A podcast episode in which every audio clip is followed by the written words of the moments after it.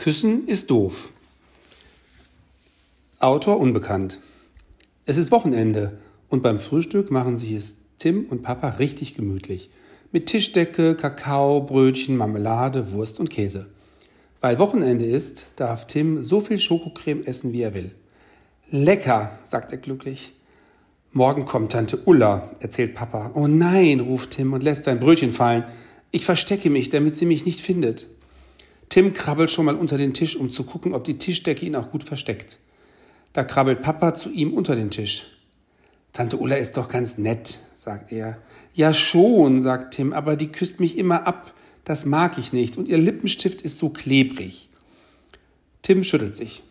Da hast du recht, das ist nicht schön, meint Tims Papa und setzt sich wieder auf seinen Stuhl. Ich verstecke mich und komme erst wieder heraus, wenn Tante Ulla weg ist, ruft Tim dann muss ich auch nicht ihre blöde Torte essen. Davon wird mir immer schlecht. Na, so schlimm ist Tante Ulla nun auch nicht, mein Papa. Sie hat dich sehr lieb. Tim krabbelt wieder unter dem Tisch hervor. Er überlegt, ich habe sie auch ganz lieb, aber nicht den Lippenstift und die Torte auch nicht. Ich habe eine Idee, sagt Papa. Was wäre, wenn Tante Ulla dich nie wieder küsst und du nie wieder ihre Torte essen musst? Dann ist Tante Ulla meine allerliebste Lieblingstante, antwortet Tim. Mit ihr macht es am allermeisten Spaß, Feuerwehr zu spielen. Außerdem kennt sie die besten Lügengeschichten. Papa lacht. Besser als meine? Tim grinst und nickt. Dann fragt er, was soll ich denn machen, damit Tante Ulla nicht mehr äh, mich küsst? Das ist nicht einfach, mein Papa, und gießt sich noch etwas Kaffee ein. Nun sag schon, Papa, drängelt er. Also, wenn Tante Ulla morgen klingelt, sagt Papa, dann machst du die Tür auf und sagst einfach Nein, wenn sie dich küssen will. Das kann ich nicht, meint Tim. Ich will nicht, dass Tante Ulla traurig ist. Ja, sie ist aber noch trauriger, wenn du dich versteckst, meint Papa. Du musst versuchen, ganz lieb Nein zu sagen. Dann ist Tante Ulla bestimmt nicht traurig. Tim sitzt ganz ruhig auf seinem Stuhl und überlegt. Dann steht er plötzlich auf. Das mache ich. Papa klopft ihm anerkennend auf die Schulter.